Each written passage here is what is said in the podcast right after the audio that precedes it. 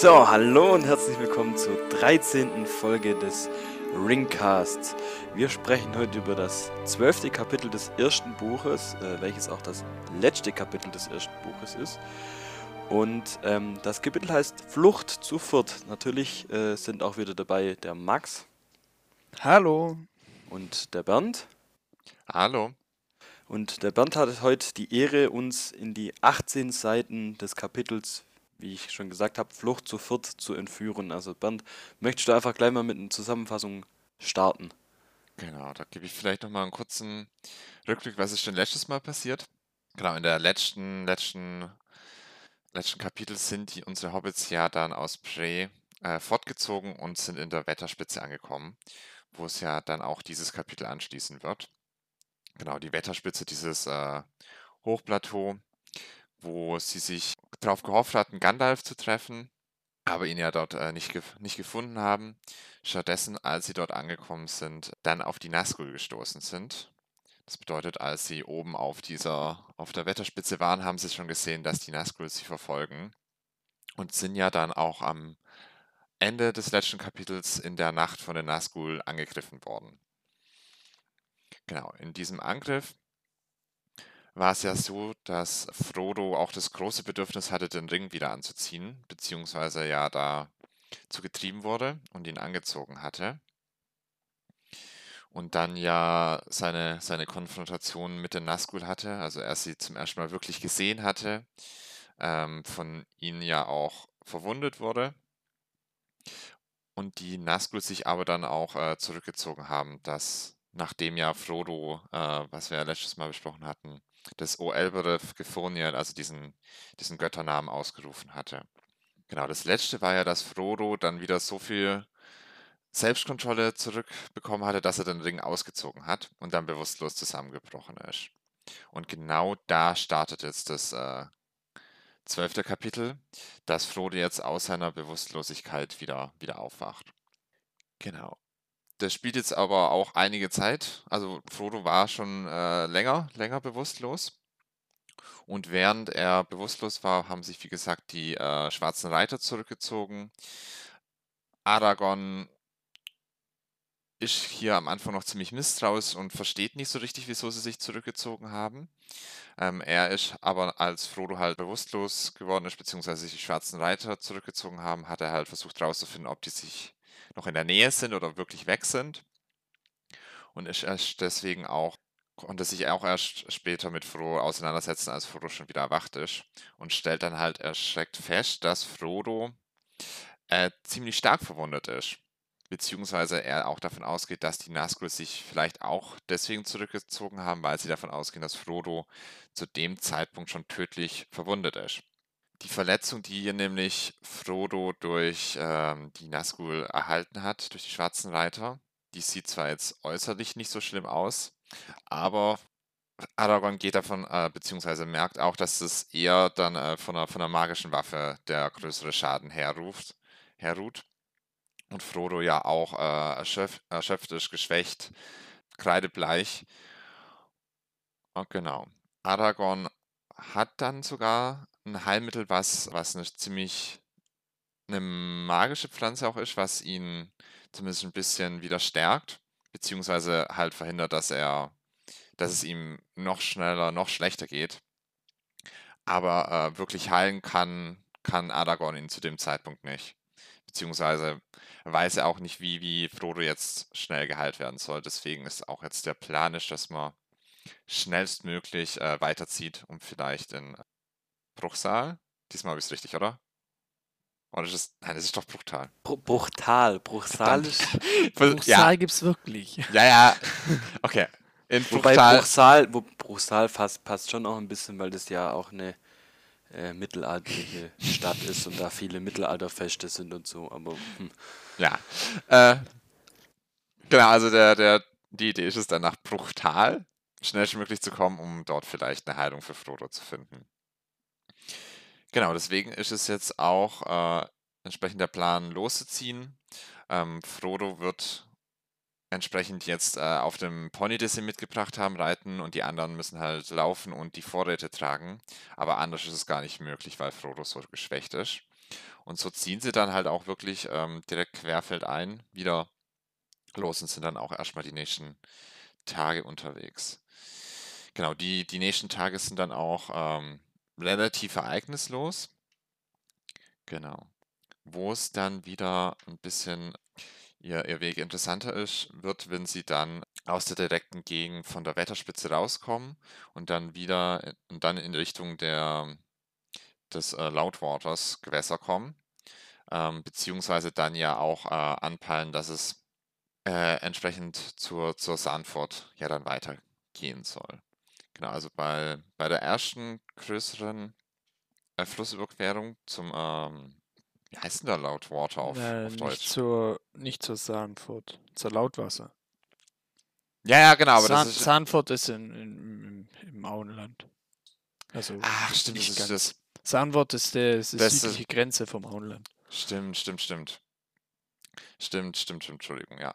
Genau, also es, aber jetzt äh, bei der bei der ersten Brücke, da finden sie einen Elfenstein, das wird vielleicht später auch noch relevant. Elben.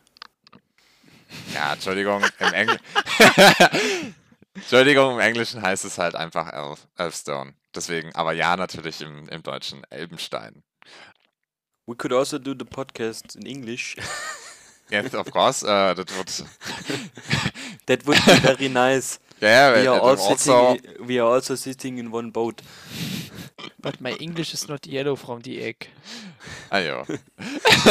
ah ja. Oh je, okay. Ja. genau, also, aber sie, ähm, genau, also nachdem sie jetzt halt die Brücke überquert haben, kommen sie halt wieder in, in sehr schwieriges Gelände, was Ich glaube, halt, das ist mit dem Stein noch vergessen, äh, ein bisschen näher zu erläutern. Das ist Nee. einfach ein Stein. Sie wundern sich, was es für einer ist und wo der herkommt. ja, aber ich sagte doch, das ist für später relevant. Ach so, das habe ich irgendwie überhört, nachdem ich meinen Englischwitz gemacht habe. Entschuldigung. Ja, Mann, ey. Okay. Egal, weiter, Äh, weiter, egal. weiter. im weiter, Text. weiter im Text, ja, ja. Äh, genau, also nachdem sie die Brücke überquert haben, sind sie, sind sie jetzt halt wieder in einem Gelände, was sehr, sehr schwer zugänglich ist. Sehr hügeliges Gelände, wo sie halt auch das Problem haben, ähm, dass sie halt mit Frodo jemand dabei haben, der, der halt nicht wirklich mobil ist. Genau. Was ein spannender Punkt ist, den sie auf jeden Fall jetzt noch in, hier antreffen, ist eine, ist eine Trollhöhle, eine alte Trollhöhle, was auch direkt eine Referenz auf die Vorgänger, äh, die, äh, den Hobbit, also die, die, äh, eine unerwartete Reise, das hätte dann die Vorgeschichte zum, zum Herr der Ringe ist, äh, stoßen. Und zwar bei dieser Trollhöhle, es gehen dann Mary und Pippin schon mal v- vorneweg, um die zu erkunden und stellen ganz entsetzt fest, dass sie drei Trolle sehen. Und eilen direkt zu Aragorn zurück mit, mit, äh, also mit der Information, dass, dass da äh, Trolle in der Nähe sind und ganz verstört sind und jetzt sich in großer Gefahr befinden. Und als dann äh, wirklich äh, auch Aragorn, Sam und Frodo in die Nähe von den Trollen kommen, äh, dann entsprechend halt festgestellt wird, es sind drei versteinerte Trolle, die man halt auch aus dem, äh, der Vorgeschichte kennt, weil die das entsprechend auch äh, was passiert ist mit Bilbo und den Zwergen, dass diese Trolle dort versteinert wurden. Dass sie sich, Also aus dem Hobbit. Ja. Max hat in der Ecke eigentlich auch dann, wurde da auch das Schwert gefunden. Das, äh, Äh, also Stich? Stich, Ja. Okay, aber ist es dann da die Türe? Also die machen nämlich, äh, kurz für die Zuhörer, machen da auch eine Türe auf. Äh, Ja, die finden ja die Trollhöhle. Äh, Höhle. Ja. Genau. Also, die ist ah, ja okay. ne, geplündert. Das ist die, die Trollhöhle, wo die drin sind. Ja. Okay, cool. Gut. Weiter im Genau. Textband. Genau. Und was, äh, was dann natürlich alle äh, sehr erheitert, als, sie dann, als ihnen dann auffällt, dass das eigentlich drei versteinerte Trolle sind und sie sich und Mary und Pippin sich äh, vollkommen umsonst da so Sorgen gemacht haben, beziehungsweise auch Frodo äh, davon beruhigt ist, dass er jetzt hier wieder, wieder ähm, so eine schöne Erinnerung an Bilbo hatte, beziehungsweise an die erfolgreiche Reise, die Bilbo durchgeführt hatte, dass ihn auch ein bisschen, bisschen wieder fröhlicher stimmt. Genau, danach ziehen sie ähm, wieder normal weiter und das nächste, was dann passiert, ist dann, dass sie, äh, als sie gerade lagern, ein Pferd hören. Genau, aber diesmal halt nicht also sie merken schon, das ist hört sich anders an als die Pferde von den schwarzen Reitern, von denen sie die sie ja öfter schon mal gehört haben.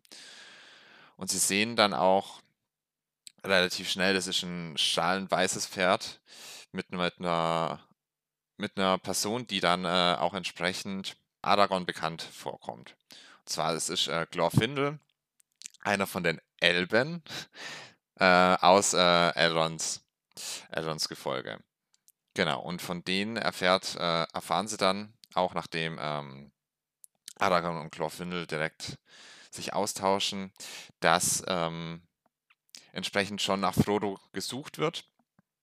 Auch in in den verschiedenen Richtungen und den verschiedenen Wege, die er nach, ähm, Bruchtal hätte nehmen können, jemand hingeschickt wurde und dass Glorfindel halt auf dieser Hauptstraße ausgesandt wurde, um dort nach, äh, Frodo zu suchen und ihn hoffentlich zu finden, bevor ihn die Schweizer Reiter entsprechend finden. Genau, da erzählt auch Glorfindel, dass er selber den schwarzen Reitern äh, schon begegnet ist und er äh, diesen, diesen Elbenstein auch hinterlassen hatte auf der Brücke in der Hoffnung, die sich, äh, sich so darauf hinzuweisen, dass er in dieser Gegend halt ist. Genau. Genau, man beschließt dann, dass Glorfindel ähm, sich, dieser, äh, sich der Truppe anschließt und man schnellstmöglich nach Bruchtal den Weg fortsetzt und Frodo jetzt auf das Pferd von Glorfindel gesetzt wird, damit er im Prinzip ähm, geschont wird und im, im Zweifelfall auch am schnellsten fliehen kann, falls es irgendwann notwendig sein sollte. Genau. Genau, so ziehen sie dann weiter und kommen dann relativ ereignislos äh, bis dahin, bis zu der Furt, die sie dann wirklich überquer, überqueren wollen, was so ihr nächstes großes Ziel ist. Und gerade bei dieser Furt werden sie aber auch schon erwartet von den schwarzen Reitern. Genau, und werden dort dann auch entsprechend äh, angegriffen. Genau, und bei diesem Angriff finden halt auch gleich dann mehrere unterschiedliche Dinge äh, statt.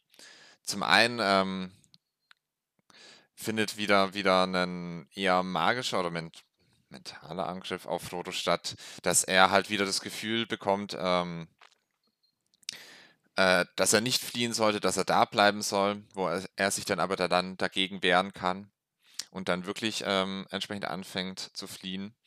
Als er das macht, kommen dann auch ähm, die wirklich alle Reiter zum Vorschein und einige, die sich halt äh, noch im Hinterhalt bedeckt gehalten haben, stürmen hervor und reiten schnellstmöglich auf die Furze, um Frodo den Weg abzuschneiden, wo er halt noch knapp entkommen kann und es wirklich äh, schafft, über die Furt rüberzukommen und die anderen ähm, dann wirklich alle neuen Reiter entsprechend ihm nachsetzen. Genau, dann kommt es auch zu einem kleinen Wortgefecht zwischen dem Anführer der neuen Reiter und Frodo, der, der jetzt ja schon auf der anderen Seite von der Furt ist. Und da setzt auch einer von denen Magie ein und zerstört Frodos Schwert, beziehungsweise äh, lähmt Frodo auch so sehr, dass er, dass er nicht mehr sprechen kann. Direkt. Genau, und dann kommt es halt dazu, dass dieser Fluss sich plötzlich ganz anders verhält und halt zu einem reißenden Strom wird, ähm, der halt äh, drei von den Reitern, die sich, die schon mitten auf dem Fluss sind, äh, mitreißt, beziehungsweise der Rest dann vertrieben wird. Dann Frodo natürlich jetzt erstmal gerettet ist, aber direkt wieder bewusstlos zusammenbricht und man nicht weiß, was jetzt mit ihm weiter passiert und das dann auch das Ende von dem Kapitel ist.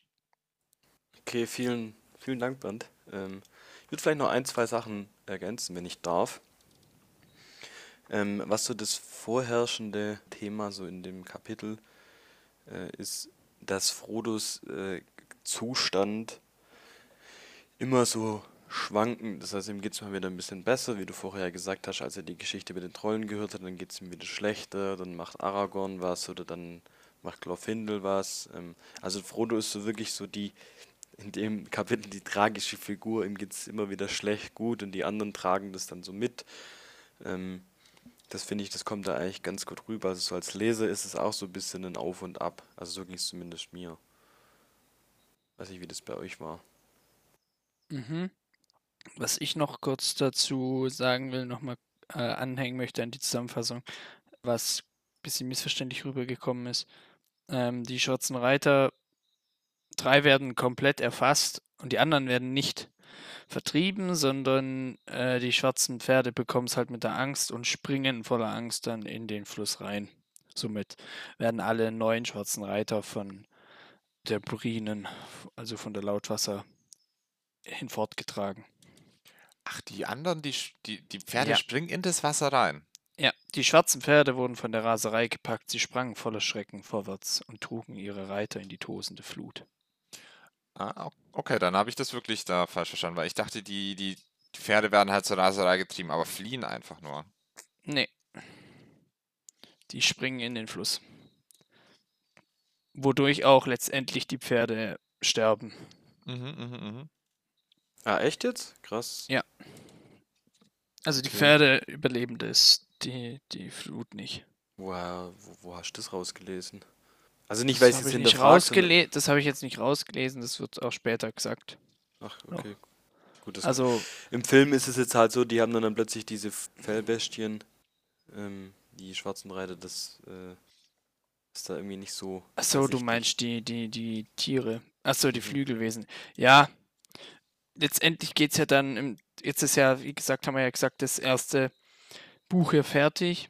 Es geht ja im nächsten Satz, also wir hatten das nach letztem Podcast, glaube ich, mal noch kurz so intern besprochen, dass wir, dass die ganzen Bücher, also die ganzen Kapitel, zum Beispiel die Gefährten, äh, die zwei Türme oder die Rückkehr des Königs, sind jeweils immer in zwei Bücher aufgeteilt. Also es gibt zwar das große Buch, also wenn man es auf Englisch liest, wenn man es auf Englisch liest, dann gibt es drei Bücher, aber wenn man, äh, Philipp hat es ja auf Deutsch und ich habe es ja auch auf Deutsch vorliegen, äh, dann sind die sechs Bücher insgesamt, also zwei Bücher pro Teil, also pro Verfilmung, sagen wir es mal so. Ja, das ist eigentlich ganz interessant. Ähm, das ist jetzt auch, finde ich, irgendwie andersrum als bei anderen Büchern. Dass es hier jetzt im Prinzip sechs Bücher in. Also im Englischen sind es drei Bücher, im Englischen sind es sechs. Äh, Also es sind, Es also es es, sind immer es sind sechs. sechs. Es sind Genau. sechs Bücher, aber in drei physischen Ausgaben. Genau, und das finde ich, das finde ich irgendwie tatsächlich, weil die Originalsprache ist ja Englisch und so. Und zum Beispiel bei Game of Thrones ist es ja so, es gibt fünf Bücher. Und im Deutschen sind diese fünf Bücher dann aber in zehn Bücher aufgeteilt insgesamt.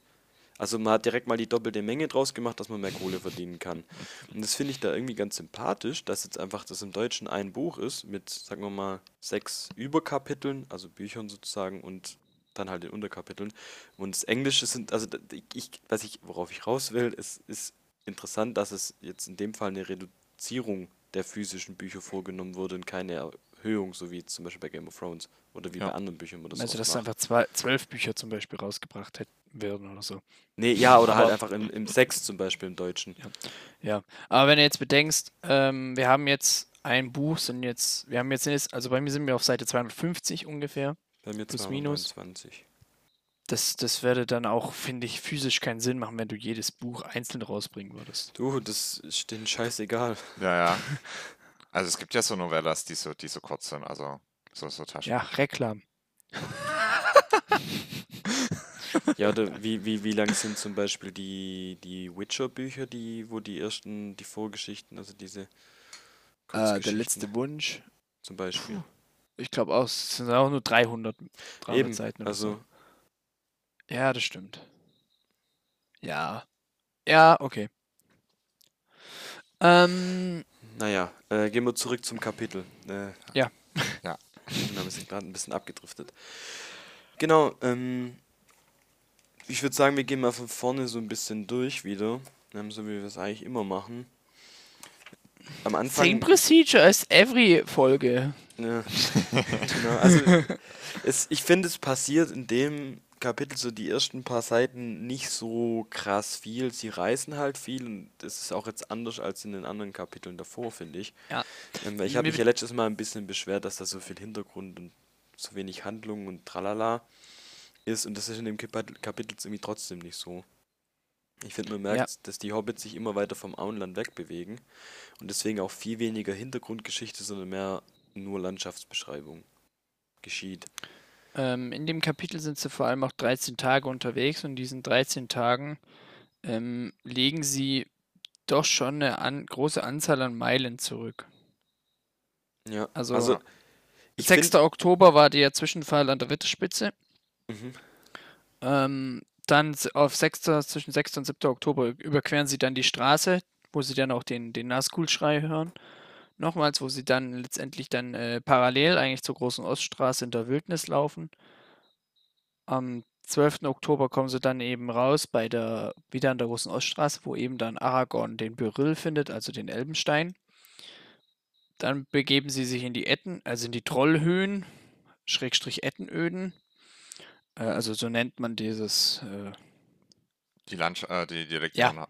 Diese Geografie regionmäßig.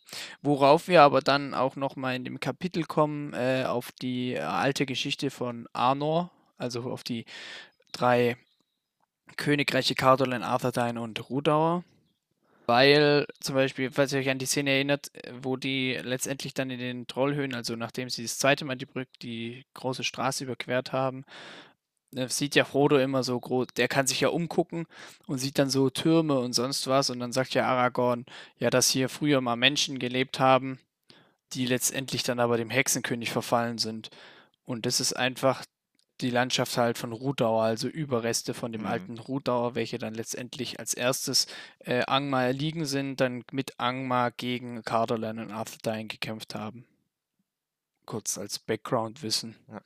Und am 19. Oktober sind sie dann eben an der Furt, wo dann das mit den, der Angriff der Nazgul passiert, wo sie dann letztendlich dann auch in, ins, also wo Frodo wieder ohnmächtig wird und wo halt die Pferde der, wo sie, wo die Schatzenreiter von der von der Bruinen erfasst werden.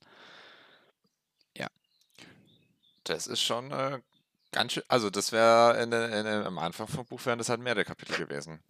Ja. Die Zeitspanne. Ja, also ich denke, also da kommt ja, also es gibt halt irgendwie auch nicht so krass viel zu erzählen, beziehungsweise kommt die Stimmung halt dadurch, dass nicht so viel kommuniziert wird wie am Anfang auch ganz gut rüber. Die machen sich alle Sorgen, dass der Frodo abnippelt, ähm, sind deswegen alle nicht so gut drauf zu sprechen, sie reden kaum, sind alle angespannt. Das kommt schon, finde ich, ganz gut, gut rüber, so. Und Also ich finde, man merkt, Ja? Ich finde, man merkt halt auch, dass sie es eigentlich ziemlich eilig haben. Beziehungsweise da, da, da, da, sich jetzt auch nicht mehr so viel Zeit dafür genommen wird, weil jetzt ja so ein großer Zeitdruck da ist, mit dass Frodo gerade im Sterben liegt. Finde ich, finde ich, wird, spiegelt sich auch, so wie das Kapitel geschrieben ist, halt wieder, dass, Genau, dass, das meinte ich sich auch. da. Okay. Genau, also das, ich finde, es ist mal wieder ganz gut die Stimmung eingefangen. Genau. Gibt es sonst noch irgendwas so allgemein von euch zu, zu erwähnen äh, zu, zu dem Kapitel? Oder so sollen wir schon so ein bisschen tiefer in die Inhalte einsteigen nochmal? Mm, Äh, persönlich habe ich jetzt gerade eigentlich nichts mehr. Ich überlege gerade noch, ob es irgendwelche besonderen Sachen gibt, aber über die Ettenöden kann ich eigentlich nicht viel erzählen. Also gibt da nicht sonderlich viel zu erzählen. Sind halt, ist halt eine geografische Region. Die wird eigentlich relativ gut im Kapitel beschrieben, so als bisschen düst, bisschen dunkler. Äh, überall so kleine Berge und äh, wo es auch ein bisschen unwegiger ist, das Gelände, wo die dann Probleme haben, durchzukommen. Ähm, Genau, auf die Trolle sind wir ja schon drauf eingegangen und dass Ja. die Trollhöhle ist, wo auch äh, Bilbo beziehungsweise die, die Fahrgemeinschaft von Thorin Eichenschild, also aus The Hobbit. Die Ähm, Fahrgemeinschaft. Fahrgemeinschaft. Ja, das wird so genannt. Das ist ja witzig. Ja, das äh, wird so genannt, ja. Die, die, da, und ähm, ja, dass die halt dann dort letztendlich denken, dass da Trolle sind. Das haben, darauf sind wir ja schon eingegangen. Ja, was ich noch ganz interessant finde, ähm, so normalerweise ist Streicher ja total äh, verschlossen und ja, ist nicht so der offenste Mensch, der plötzlich anfängt, Geschichten zu erzählen, aber ich finde, manchmal kommt dann so ein bisschen was durch. Äh, ich weiß gar nicht, in welchem Zusammenhang das ist, aber er sagt auf jeden Fall irgendwie so, ja, Elendils Erben vergessen nix oder irgendwie so in die Richtung. Genau. Elendils Erben, ja. Vergessen nicht alles bloß, weil es vergangen ist. Ähm, Ja, das war genau, das war das eben mit diesen, mit diesen Türmen. Genau, und Ähm, da wird's, wo- wo- wird's- ja? Ja. Wo, wo eben Frodo sagt, ja, wer hat denn hier äh, gelebt? Und dann sagt ja, erzählt er ja alles. Und dann fragen sie sich, ja, woher der das, das alles weiß. Und dann sagt er eben, ja, Elendis Erben vergessen nicht alle Dinge, die halt vergangen sind. Ja. Ja, Max, kannst du aber da vielleicht nochmal ganz kurz sagen, ähm, ich war jetzt schon ein bisschen über Aragorn oder beziehungsweise Streicher gesprochen, aber was nochmal genau oder wer Elendil ist, vielleicht so ein paar kurzen Stichpunkten. Ja, ähm, also äh, es kommt ja auch letztendlich im September dieses Jahres soll ja die neue Serie rauskommen von Amazon Rings of Power oder Ringe der Macht. Ähm, und dort soll es ja um Numenor gehen. Und Elendil äh, war derjenige, der ähm, von Numenor letztendlich wegsegelt. Was alles auf Numenor geschieht, darauf gehe ich jetzt nicht ein. Ähm, letztendlich gibt es da dann so eine ja, bipolare Stimmung, wo gibt da Leute, die halt so denken und Leute, die so denken. Und Elendil ist halt jemand, der halt zu einer, zu so einer Fraktion gehört, die letztendlich dann Numenor verlässt. Und dort nimmt er eben dann äh, seine beiden Söhne Isildur und Anarion mit. Isildur sagt uns ja auch was aus ähm, Der Herr der Ringe, wenn man die Filme gesehen hat. Isildur derjenige, der den Ring letztendlich von Sauron annimmt, woher dann Sauron ihn auch letztendlich auch verliert. Ähm, und er, er geht dann halt nach äh, Mittelerde und wird dort somit der erste Hochkönig von Gondor und Arnor. Also da gibt es dann, wird dann das südliche Königreich Gondor und Arnor wird gegründet, also das nördliche Königreich. Und er ist sozusagen der Hochkönig von beiden. Dann, wir hatten es ja letzte Folge davon von äh, Gilgalad, von dem Elbenfürsten. Mhm. Äh, die beiden waren Best Friends, kann man so sagen. Nee, es waren einfach, waren einfach äh, gute Freunde zusammen und äh, stellen dann auch zusammen die, das Heer eben des letzten Bündnisses auf, wo die, also wo die Elben und Menschen zusammen dann gegen Sauron Ende des zweiten Zeitalters in Krieg ziehen, äh, Vulge Galad dann letztendlich bei der Belagerung von Barad-dûr stirbt und ähm, Elendil stirbt eben auch an den Hängen des Urodruin, Schrägstrich Schicksalsbergs oder Amon Amarth, wie man ihn halt nennen will. Ähm, Hat es mit Amon Amarth was mit der Band zu tun eigentlich? Die Band, sie wissen, dass das, also nein, sie, den Namen haben die eigentlich nur genommen, weil sie äh, den cool fanden. Letztendlich haben sie dann später rausgefunden, oh, da gibt es ja was, irgendeinen Zusammenhang mit Tolkien. Aber ähm, nein. Ist ja lustig. sie sind jetzt nicht keine Tolkien-Fans, soweit ich das mal aus dem Interview rausgelesen habe. Genau. Und Elendil sieht man ja auch, habe ich ja im, äh, letztes Mal, glaube ich, schon erwähnt in der, in der Folge, dass, äh, dass man sieht, wie er stirbt, wie er eben von Sauron gegen die, gegen die Steinwand geknallt wird. Also so ist es im, im Film dargestellt. Letztendlich stirbt er. Er wird nur, ist nur überliefert, dass er an den Hängen des Schicksalsbergs halt äh, stirbt und Isildur dann mit den Bruchstücken von dem Schwert seines Vaters Sauron den Ring vom Finger schneidet. Wodurch dann Sauron einen großen Teil seiner Macht verliert. Genau, aber wen bezeichnet äh, denn jetzt Aragorn mit Erben äh, Elendils? Meint er die Erben sich Elendils damit... sind Ja, ja, die Dunedain des Nordens. okay, genau, das wäre nämlich meine Frage, ob er sich selber mit, mit den königlichen Nachfahren dazu zählt oder halt alle Numenorer. Ja, ist er ja.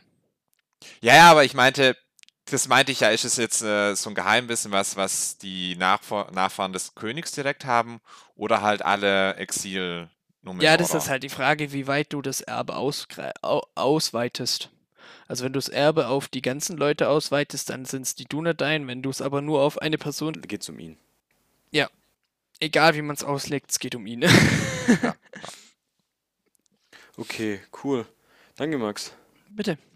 Ähm, ich weiß nicht, so über die Handlung haben wir jetzt eigentlich relativ viel gesprochen. Es gibt jetzt noch eine Person, ähm, die ja, die, die das Geschehen in dem Kapitel eigentlich nachhaltig beeinflusst. Ich war bei der Zusammenfassung ein bisschen traurig, Bernd, dass du seinen, seinen Auftritt, seinen Spruch, der es sogar in mein Lieblingsspiel Schlacht um Mittelerde geschafft hat, dass du den nicht erwähnt hast. Ja, aber das kannst du- du ja jetzt ja natürlich nachholen. Ja, Komm, äh, stell, und ihn- zwar- stell ihn vor.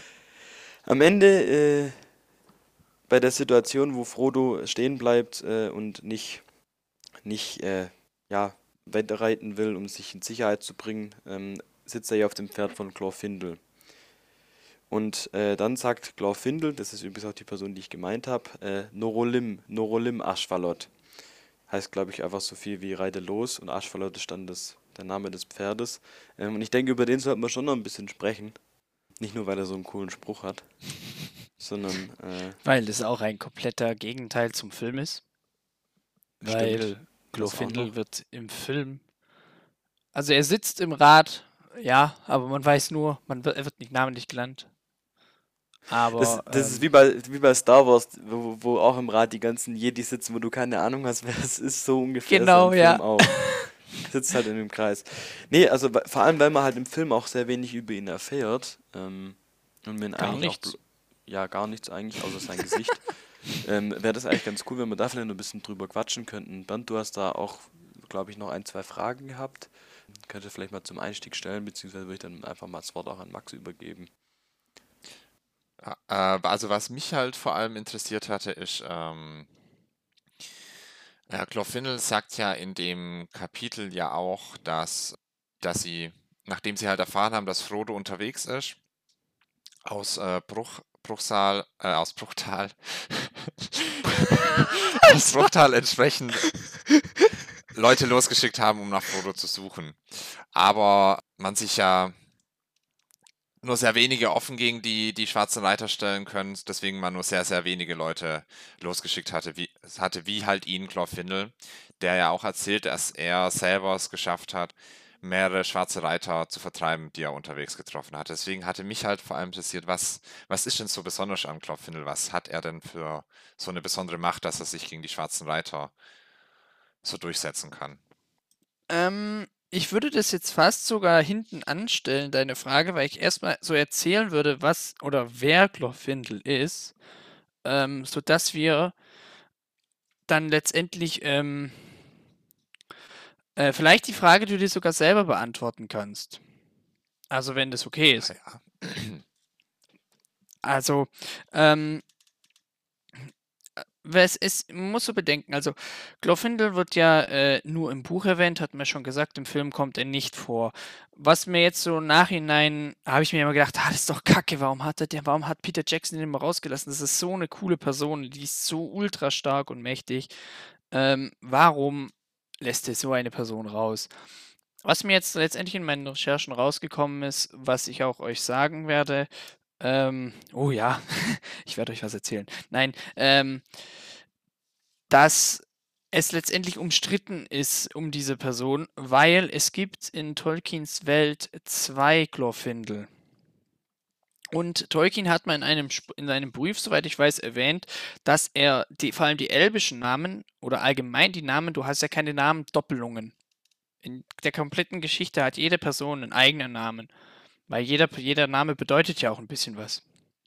Und ähm, ich bin jetzt kein Sprachwissenschaftler oder sonst was, also ich weiß nicht, was jeder Name bedeutet. Aber zum Beispiel hast du jetzt Glorfindel, diesen Namen gibt es eben zweimal. Und äh, der erste Glorfindel, man kann ihn. Also, ich erzähle es jetzt erstmal kurz und dann gibt's da, sage ich, die zwei Theorien, die es dazu gibt. Also, es gibt erstmal den Glorfindel aus dem ersten Zeitalter. Der heißt genau gleich, ist auch ein, ähm, ein großer Elbenfürst. Und der beschützt eben, es gibt auch das Buch, der Fall von Gondolin. Äh, das ist eine Stadt in Beleriand, die ist relativ verborgen, wo, äh, welche dann letztendlich aber doch, doch von den ähm, Schergen Melkors angegriffen wird. Und da schützt eben Glorfindel die Flüchtlinge von der Stadt. Darunter sind zum Beispiel äh, Idril Tur und ihr Sohn Earendil. Earendil ist, das habe ich vorhin kurz nachgeschaut, Ah, war es der Vater oder der Großvater von Elrond? Ich glaube, es war der Vater. Also eine sehr wichtige Person. Ähm, und die sind und, und darunter unter den, unter den Flüchtlingen und letztendlich äh, beschützt äh, Glorfindel äh, die und diese, dieser Flüchtlingsstrom wird dann halt natürlich angegriffen von Orks und auch von einem Balrog. Und äh, in dem Kampf kommt es dann eben so zu, dass Glorfindel sich dem Balrog entgegenstellt, ihm äh, den, die, äh, die Hand oder den Arm mit der Peitsche abtrennt, der Balrog daraufhin äh, so erbost oder sauer ist und ihn an den Haaren packt und mit ihm zusammen äh, ne, sich in den Tod stürzt. den Berg runter. Somit stürzt, äh, stirbt Glorfindel ähm, im ersten Zeitalter. Und der, der Leichnam wird zwar geborgen von dem damaligen Fürsten der Adler, ähm, und dann ist es eben so, wenn, wenn jemand stirbt, also sagen wir mal, die, die, die Elben sterben, ähm, dann kommt der ihr Geist in die Hallen von Mandos, das nennt man so. Äh, das ist bei Aman und da werden, werden die dann sozusagen gereinigt, wird die Seele gereinigt von aller Schuld und bla bla bla. Und dann ist es eben so, ich habe euch ja von den Wala erzählt, dass es da dann äh, den, den Chef sozusagen gibt der Wala Manwe, welcher dann Glorfindel dann auch mit einem neuen Körper ausstattet und so weiter. Äh, kurz, kurz, Dort, kurze Zwischenfrage. Ja. Ist es dann was Besonderes, dass der wiedergeboren wird oder ist es was, was häufiger passiert? Ja, das ist schon, das ist schon was, also schon in gewisser Weise was Besonderes, weil er sich eben für die anderen geopfert hat, okay. sozusagen. Was, ähm, ja, okay, wir haben es äh, ja, darauf kommen wir später. Also wir versuchen, wir versuchen es mal, also ich versuche es mir in den Kopf zu behalten, dass wir auf diese Sache nochmal an einer späteren Stelle drauf zurückkommen mhm. im, im Buch, wenn wir aber da erst sind. Auf jeden Fall kommt's dann, kommt dann, wird dann Glorfindel sozusagen wiedergeboren und freundet sich dann mit, mit den, mit äh, den Anhängern, also mit Anhängern von Gandalf, also Olorin heißt er ja eigentlich richtig Gandalf in, auf Aman an, ist dann auch so ein Anhänger oder ein Freund von Gandalf. Ich nenne jetzt mal Gandalf. Und da kommt es dann eben, gibt es eine kurze Zwischensprache, äh, kurz, äh, einen, einen Cut, wo nicht sicher ist, was stimmt zu, also was trifft zu. Das liegt einfach daran, dass Tolkien hat den Herr der Ringe geschrieben ähm, und hat dann gemerkt, okay, verdammt, oder hat nicht so nicht, aber in dem Sinne, okay, ich habe hier zwei ähm, Personen, die heißen gleich. Ich habe eigentlich gesagt, es gibt keine Wortgleichung, Wortdoppelungen. Jetzt muss ich irgendwie diese beiden Charaktere zusammenfügen, dass es eine Person ist. Es gibt auch mehrere so Essay-mäßige Texte, aber es gibt keinen letztendlich erzählerischen Text, der verfasst wurde von Tolkien, weil er halt davor verstorben ist. Somit ist äh, die, der Ursprung, ob es jetzt wirklich Glorfindel, die, die eine Person, die im ersten Zeitalter ums Leben kommt, und die Person, die eben jetzt zu und also jetzt auftritt im dritten Zeitalter, ob das die ein oder selbe Person ist. Weil es ist nicht das, jetzt ist nicht das erste Mal sozusagen im dritten Zeitalter, wo Glorfindel auftaucht. Er taucht auch mal am Anfang, Anfang des dritten Zeitalters auf, wo er hilft, äh, gegen den Hexenkönig von Angmar zu kämpfen. Und da ist immer die Frage, wann ist Glorfindel zurück nach Mittelerde gekehrt? Weil das ist nicht richtig überliefert. Es gibt da die Möglichkeit, okay, er ist ähm, so zweites Zeitalter, ungefähr so zwischen 1200 und 1600 zweites Zeitalter nach Mittelerde zurückgekehrt, um dort eben Elrond und Gilgalad im Kampf gegen Sauron beizustehen. Oder er ist erst ungefähr so 1000 drittes Zeitalter mit den ganzen Istari, also mit Gandalf, zusammen nach Mittelerde wieder zurückgekehrt und hat dann dort gegen die, ähm, gegen die äh, Nazgul gekämpft, beziehungsweise gegen den Hexenkönig von Angmar. Also das ist, ich finde, diese Person ist, weil er ist halt so, ja, ich finde ihn einfach krass. ich weiß also einfach so, wie ich es sagen soll. Ähm, ich fand, also, und ich bin da, und da gibt es immer die Sache, äh, die einen vertreten die Meinung, äh, deswegen wird es auch in der Fanbase so oft diskutiert oder debattiert, ähm, weil so un, es, du hast nicht so Quellen, so Quellenbelege, dass es so und so ist, weil es eben das nicht gibt, weil Tolkien eben davor verstorben ist, ohne dass er letztendlich ähm, im Silmarillion bekannt geben konnte oder äh, wie diese Person letztendlich wieder nach Mittelerde gekommen ist. Aber ähm, man ist sich dann sicher, dass es auf jeden Fall der Wiedergeborene. Also die, die, die, die, die. die äh, nee, Ach eben nicht. Weil also das ist eben die Sache. Also es gibt, es gibt immer die Sache, okay, es gibt, äh, es gibt den Glorfindel von, ähm, von, äh, von Gondolin und es gibt den Glorfindel von okay. Bruchtal. Das ist die, die eine Situation. Dann gibt es eben den Glorfindel. Den Glorfindel, der in, in, in in äh, Gondolin gefallen ist, welcher dann wiedergeboren wird und äh, letztendlich dieselbe Person ist wie jetzt. Die jetzt halt, der wird der zurückge, äh, zurückgeschickt wurde von Aman oder ihm, ihm erlaubt wurde, nach Mittelerde zurückzureisen. So, weil ich hatte dich ursprünglich so Und- verstanden, dass, dass der offene Punkt ist, wann er zurückgekehrt ist, nicht ob es die zurückgekehrte Person ist. Ja, wo, wann er zurück, also wenn man die, wenn man die, ähm, man kann, man kann die Theorie ver, ähm, vertreten, es sind Mhm. zwei Personen. Man kann die Theorie vertreten, es ist eine Person. Und wenn man die Theorie vertritt, es ist eine Person, ist nur da unschlüssig, Okay. wann der zurück nach Mittelerde gekehrt ist. Finde ich aber auch mega interessant. Irgendwie normalerweise hat der Tolkien alles ultra durchdacht und, und, und im Hintergrund. Aber irgendwie hat er sich da dann, so für mein Gefühl, will ihm jetzt nicht zu nahe treten, ein bisschen verhaspelt, äh, indem er vermutlich im ersten Schritt aus Versehen die gleichen Namen verwendet hat. Oder? Also so ja, kam, das, die Sache ist halt die, das Silmarillion wurde ja von ihm später erst gemacht, als der Herr der Ringe. Ich würde, der Herr der Ringe wurde ja fertig geschrieben und Silmarillion, das hat er halt nicht fertiggestellt.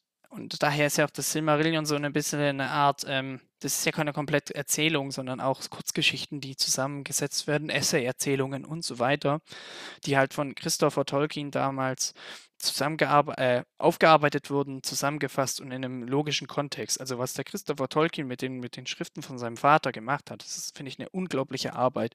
Diese ganzen, das ganze Werk so letztendlich nach dem, nach dem Tod seines Vaters noch so ähm, in den Sinn, in den Sinn zu bringen.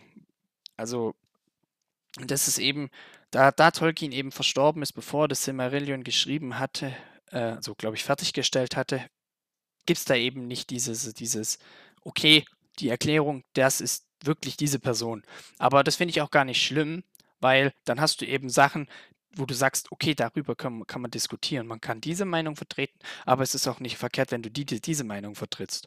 Und ich persönlich finde, ähm, ich weiß nicht, wie es euch geht, könnt ihr gleich noch sagen, ihr kennt jetzt beide Theorien. Ich persönlich finde die Theorie cooler, beziehungsweise macht für mich mehr Sinn.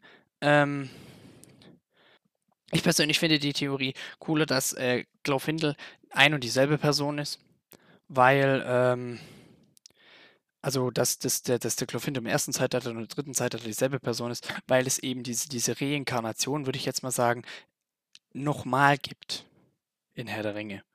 Okay, wir haben ja, ja, okay, ja, auch bei einer, Ja. in einer ähnlichen Situation, ich weiß, was Ja. du meinst. Ja. Ja, also Und was auch rein mit, auch mit theoretisch dem auch- Balrog und so, ne? Ja, gut. Ja, was, was halt. Ja, okay, wir haben ja Spoilerwarnung. Ja, gut, aber das. ja, also wir wissen Ja. es, glaube ich, an. Ich, vielleicht, aber vielleicht, Also, ja. vielleicht, müssen, vielleicht soll man da man Ja. gar nicht näher drauf eingehen. nö, nö, nö, darauf, darauf Das brauchen wir jetzt gar auch nicht mehr genau drauf. bei, dabei jetzt belassen. Ich finde, ich sehe das so wie du. Ich Ja, das auch weil cool. die, ja, weil das auch so eine gewisse Connections vielleicht zwischen den Personen, was man Ja. jetzt so, was ich jetzt so erzählt habe. Ja, Ja, Bernd, was findest du cooler? Von beidem. Also Mhm. zwei Personen oder dieselbe. Äh, also ich fände es cooler, wenn es wirklich wieder die, der wiedergeborene Glorfindel ist. Das würde halt auch erklären, wieso der jetzt der jetzige halt so, so krass ist. Beziehungsweise macht es macht es schon Sinn. Ja. Also, also ich. Ja, ich hätte jetzt noch. äh, Nee, Ja, nee, nee, nee. Ich, ich, ich, ich bin halt nun. Also, ich kann halt schlecht bewerten, wie, wie das halt mit diesen wiedergeborenen Herr der Ringe ist. Ja. Naja, das Ja. ist auch nicht so wichtig, glaube ich. Ich habe noch eine Frage, Max. Warum glaubst du dann, oder Bernd, vielleicht kannst du mal wieder eine abgespacete Theorie rausbringen? Was glaubst du dann, warum äh, Tolkien sich entschieden hat, ihn rauszulassen? Weil er sonst. Nee, Tolkien, sorry. Äh, Peter Jackson, weil er sonst in Erklärungsnot gekommen wäre oder weil es nicht so als relevant betrachtet hat? Oder was glaubt ihr, warum der draußen geblieben ist? Aus was? Außer verfilmen. Entschuldigung. Aus dem, aus dem Film. Du meinst Peter Jackson. Du hast gerade Tolkien Ja, gesagt. ja, dann habe ich so, Peter Jackson ähm, gesagt. Ja, ähm, ich glaube eben aus dem Grund, weil es nicht so Quellenbelege gibt und vielleicht auch ein bisschen was mit, dass mehr Frauen äh, Screenzeit haben. Weil, ja, Wie, aber Ta- Arwen hat ja fast keine Leihgeschichte in. Ah, stimmt, wird Herr der stimmt, Ringe Arwen und- ersetzt, ersetzt Ja, Arwen ersetzt. Glorfindel in, im Film. Okay, stimmt, so war's. Ja. Okay, interessant. Ähm, ich habe jetzt zu dem Kapitel nicht mehr so die Fragen, weil keine Ahnung, es gibt jetzt nicht so viel. Ja, aber Philipp, was, was, was für eine Theorie vertrittst du denn? Also welche, ich- welche, welche findest du denn äh, ich plausibel? nicht Du hattest hab ich äh, nicht eigentlich gesagt. uns beiden zugestimmt, beziehungsweise als allererstes Max zugestimmt. Ja. Ach so, Gold, okay, gut, dann war ich irgendwie ja. Ich hatte gerade Angst, dass ich Nee, nee, nee. gemutet war. Dann habe ich es irgendwie äh, nicht so ganz. Ja, tut mir leid. alles Ähm, gut. Aber zu Bernds Fragen. Bernd hatte ja gesagt, warum Glorfindel so, also warum er es schafft, sich den Ringgeistern in, in die in den Weg zu stellen und warum er es schafft, da Leute, äh, eben nicht, nicht Leute, sondern die Nazgûl sozusagen zu vertreiben. Kannst du es dir vielleicht jetzt erklären? Nein, okay. Doch, äh, nein, erzähl, was du sagen willst. Oder ob du vielleicht überhaupt, gar, überhaupt was sagen willst. Ja gut, also wenn, wenn er, wenn er halt wirklich der. Also wenn er, wenn er, wenn er halt schon im ersten Zeitalter praktisch die, also die gleiche Person ist, die halt da schon gegen Balrogs äh, erfolgreich gekämpft hat, dann ist es ja relativ selbstverständlich, wieso, wieso er jetzt auch immer noch so entsprechend sich hier auch gegen die Nazgul zur Wehr setzen kann. Beziehungsweise, wenn er ja explizit von, von dem göttlichen Gestalt zurück äh, nach Mittelerde gebracht wurde, nach seinem Tod, dann würde ich auch davon ausgehen, dass er, dass er entsprechend mit einer auch äh, entsprechenden Macht zurückgeschickt wurde, damit er, damit er seine Aufgabe oder den Grund erfüllen kann, weshalb er zurückgeschickt wurde, mit den, um für die gute Seite zu kämpfen. Genau. Genau, das hätte ich nämlich jetzt dir nämlich auch gesagt, weil es einfach so, also ich würde es so sagen, klar, belegen kannst du es nicht, das sind ja alles äh, Spekulationen, aber ich würde zum Beispiel sagen, ja, okay, der ist eben so krass, weil es einfach so ein, El weil es einfach ein hochrangiger Elbenfürst ist, so wie Elrond ist ja auch, äh, der hat ja auch eine extreme Macht. Trägt er auch einen Elbenring?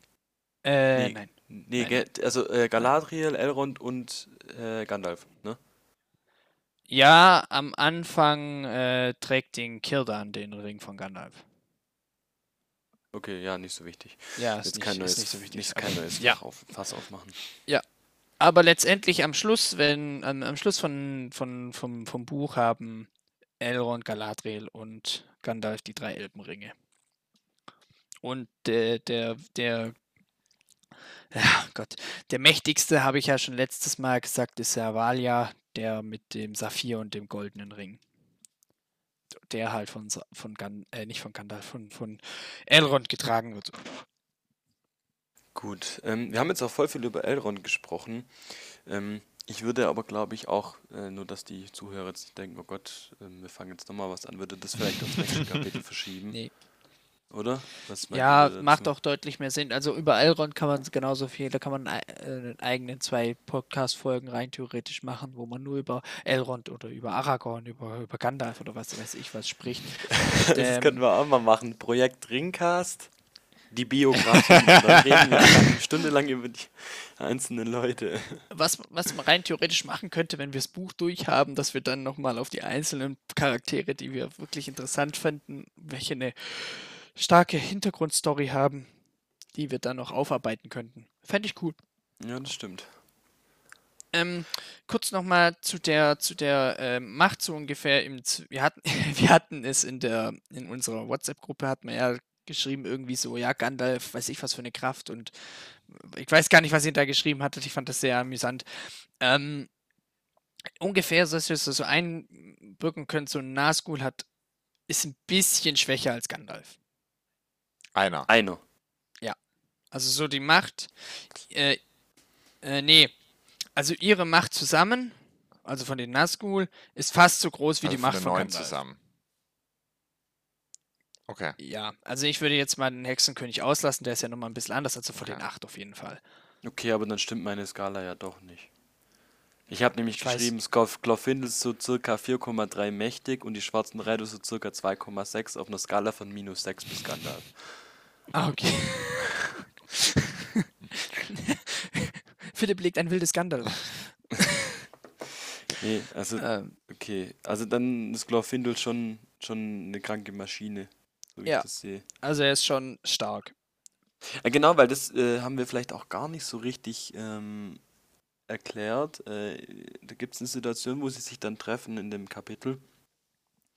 Und Glorfindel ähm, nimmt dann Frodo halt auch Schmerzen, also entweder heilt er ihn oder nimmt ihm Schmerzen durch einfach nur durchs Auflegen seiner Hand durch eine, Mag also durch eine magische Wirkung.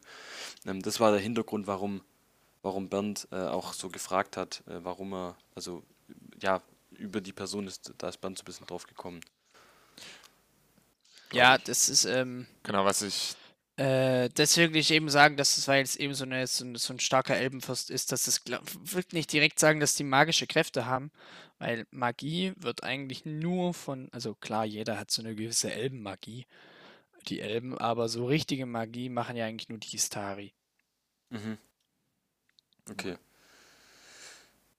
So viel dazu. Ähm, wir sind jetzt auch schon wieder fast bei einer Stunde. Äh, wir kriegen es mittlerweile nicht mehr hin, bei den angepeilten 45 Minuten zu bleiben. Deswegen äh, bleibt jetzt noch eine Sache zum Schluss übrig. Äh, außer ihr habt jetzt nicht noch irgendwas brandheißes, was wir noch anmerken sollten. Äh, Drei, also ich habe nichts zwei, mehr. Eins, Bernd, du auch nicht, okay, verloren. Also dann Nee, haben wir noch eine, eine finale Frage. Äh, dazu gebe ich aber das Wort wieder an Max. Ähm, So, Trommelwirbel. Und wie hat euch das Kapitel gefallen? Doch, dann fang diesmal ich an, weil letztes Mal hat angefangen. Äh, Ich fand das Kapitel cool, also ich fand, ähm, fand das interessant. Ich habe mich ja letztes Mal ein bisschen drüber beschwert, ja, dass äh, das ein bisschen langgezogen war. Das fand ich bei dem jetzt gar nicht. Und was ich vor allem auch cool fand, dass einfach die ähm, Stimmung so gut rüberkam. Also ich habe mich wirklich, äh, ja, also die, dass sich alle Sorgen gemacht haben, dass es Frodo so scheiße geht und dieses Auf und Ab und ähm, dann aber so das rettende Ufer und plötzlich sind dann aber die Nazgul wieder da und so. Das fand ich schon, schon echt cool. Ähm, ich fand, es war auch ein cooles Kapitel fürs Ende vom ersten Buch, weil es auch so in gewisser Weise wieder mit einem Cliffhanger endet, weil er ohnmächtig wird. Und ich freue mich da jetzt auch drauf, ähm, dann das nächste Buch zu lesen, weil wir sind jetzt, wie gesagt, am Ende vom ersten Buch und steigen dann beim nächsten Mal ins zweite Buch ein. Ähm, ich fand, das war ein gelungener Abschluss äh, und jetzt fängt dann was Neues an. Also das, äh, ja, also mir hat's gefallen. Hab's gern gelesen. Ja. Das darfst du. Nachdem ich ungefähr 14 Mal das Wort cool ja, das finde ich, also das Kapitel fand ich eigentlich auch ganz cool. Ähm, Cool, cool, cool, cool, cool, Cool, cool. cool, cool, cool, cool, nee, Cool, ähm, cool, cool, cool. nee, also es hat, äh, hat auf jeden Fall einen schönen Abschluss jetzt auch für das erste Buch, äh, Buch gebracht. Ich muss aber äh, sagen, so allgemein bin, bin ich, bin ich eher nicht so der Fan von so, die Leute reisen in eine Abenteuergeschichte, sondern was, wo ich, ich mich jetzt halt wirklich drauf freue, ist halt jetzt das zweite Buch, wo es dann halt mal wirklich auch abseits der Abenteuergeschichte dann mal Sachen gibt. Also, Also findest du Aragon eigentlich, äh, Aragon, Aragon eigentlich nee, also den, den fand ich eigentlich schon gut, aber das, äh, was, das, was, was dann halt jetzt noch kommen wird, ähm, wenn es dann halt abseits die, die Hobbits reisen äh, voran, sondern dann darum geht, was, wie, wie, was, was passiert. Also, okay, das ist jetzt sehr weit in die Zukunft gedacht, aber was passiert in Rohan, was passiert in Gondor, was passiert mit, äh, mit, mit, mit den verschiedenen Herrschern und, und was sind da so die politischen Entscheidungen von denen. Das ist halt das, was mich eher dann immer mehr interessiert hat als Was, diese Abenteuergeschichte. Die Hobbits ziehen durch die Lande. Ja, also ich finde jetzt auch so Reisekapitel nicht so ultra geil. Das hat mich auch wie bei Aragon immer genervt, aber ich fand halt einfach die Art und Weise, wie es dargestellt war, die Stimmung und so, ähm, fand ich, fand ich jetzt schon gut gemacht. Natürlich sind diese Reisekapitel manchmal ein notwendiges Übel, ähm, weil so man halt schlimm finde ich die jetzt gar nicht. ja, Ja, ja, also die, ja, also also sie sind, sie sind ja gut ich gemacht, verstehe, was du aber meine, sagst. also meine eigene Vorliebe ist halt was anderes als, als es die, diese, diese Geschichte, die Hobbits ziehen durch die Lande zu lesen. Das meinte ich nur damit. Okay. Ja. Äh, ich habe noch eine abschließende Frage nochmal dazu. Oder wartet, nee, ich sag jetzt erst kurz, was ich noch so cool finde oder was worauf, worauf ich mich freue. Ich verfreue mich ähm, oder bin gespannt, was ihr zu sagt, ähm, wenn es letztendlich sozusagen mehrere Handlungsstränge gibt, weil das passiert, jetzt haben wir ja immer noch diesen einen Handlungsstrang. Aber was eben Bernd gesagt hat, was passiert da, was passiert in Rohan, was passiert in Gondor und so weiter. Ähm, und die, wie die Parallelität der Stränge dann letztendlich im Buch zusammengefasst wird oder beziehungsweise wie das rübergebracht wird. Weil manchmal bezieht sich Tolkien eben in dem einen Strang, sagt er, ja, okay, zu dieser Zeit befand sich äh, Frodo da und da, weißt du? Sowas was ich äh, letztendlich noch äh, so fragen wollte, was, welche, welche ihr, also meine abschließende Frage noch an euch, was ihr jetzt besser fandet, also nochmal kurz auf den Unterschied zwischen Film und äh, Buch. Findet ihr es besser, wie es jetzt im Film umgesetzt wurde durch Arwen oder hättet ihr lieber Glorfindel gesehen? Ganz klar Glorfindel. Ich finde Arwen ist einer von den langweiligsten Charakteren überhaupt. Ich kann mit der im Film nichts anfangen. Das liegt aber, ich weiß, ich weiß nicht warum, ich kann mit der einfach nichts anfangen. Ich finde Glorfindel viel, viel cooler, deswegen Glorfindel. Aber ich verstehe die Umsetzung im Film. Äh, ich muss ehrlich sagen, da habe ich echt keine Präferenz, wer, wer von den beiden das jetzt ist. Sie, sie spielen ja, also so wie ich dich ja auch verstanden habe, hat man ja die, die Rolle von Glorfindel und Arwen halt, was, was im Buch passiert, halt in, im Film konsolidiert auf eine handelnde Person. Ja, also letztendlich macht Arwen das, was.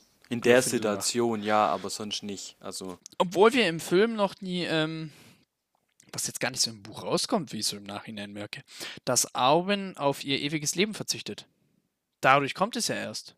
Weil Frodo stirbt ja eigentlich in ihren Armen, wo sie letztendlich dann auf ihr, ihr ähm, also kurz so weit nach, sind wir, also, glaube ich, noch gar nicht, Max, oder?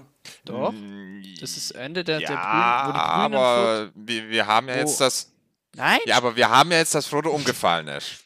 Und was du ja beschreibst. Ja, das ist, das ist eben, das ist, nein, das ist eben genau dieses, dieses, dieses, dieser, dieser Moment im Film, wo Frodo, weil äh, im Film reitet ja Frodo gar nicht selber.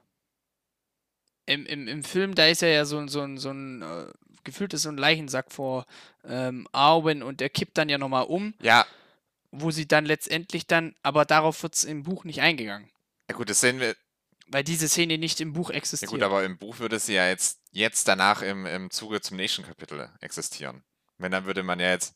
Das wäre genau dazwischen. Also das Kapitel, ihr wisst ja nicht, wie das nächste Kapitel anfängt, aber ich kann es euch sozusagen, es müsste zwischen den was nicht geschrieben ist im Buch, müsste da sowas passieren. Würde das passieren. Aber da Arwen ihn ja nicht rettet im Buch, ist es nebensächlich. Okay. Funktioniert okay. das nicht. Dadurch wurde diese, diese Sache, dieses eingefügt, dass Arwen auf ihr sterbliches, äh, unsterbliches Leben verzichtet und den sterblichen Pfad, Pfad wählt, verdeutlicht okay. im Film. Was im Buch gar nicht so rauskommt. Ja, weil sie ist ja hier gar nicht dabei. Ja, ja, stimmt. Ja. Okay. Sie hat ja auch im Buch eigentlich nicht eine große Rolle. Also, wenn ich mich jetzt nicht irre. Ich weiß gar nicht, ob die irgendwelche Sprechrollen hat, aber ich glaube, ein bisschen wird was gesprochen, aber nicht viel. Naja. Gut. Gut, dann sind wir jetzt, glaube ich, für heute soweit durch. Haben noch zum Ende noch ein paar Fragen aufgeworfen. Das ist ganz gut. zum Ende noch mal ein paar Fragen aufgeworfen. Ja, auch immer ganz gut. Äh, ja, von meiner Seite aus wäre es das jetzt. Ich kann nur sagen, danke fürs Zuhören. Ähm, ich freue mich auf das nächste Buch. Und ja, ciao. Tschüss. Tschüss.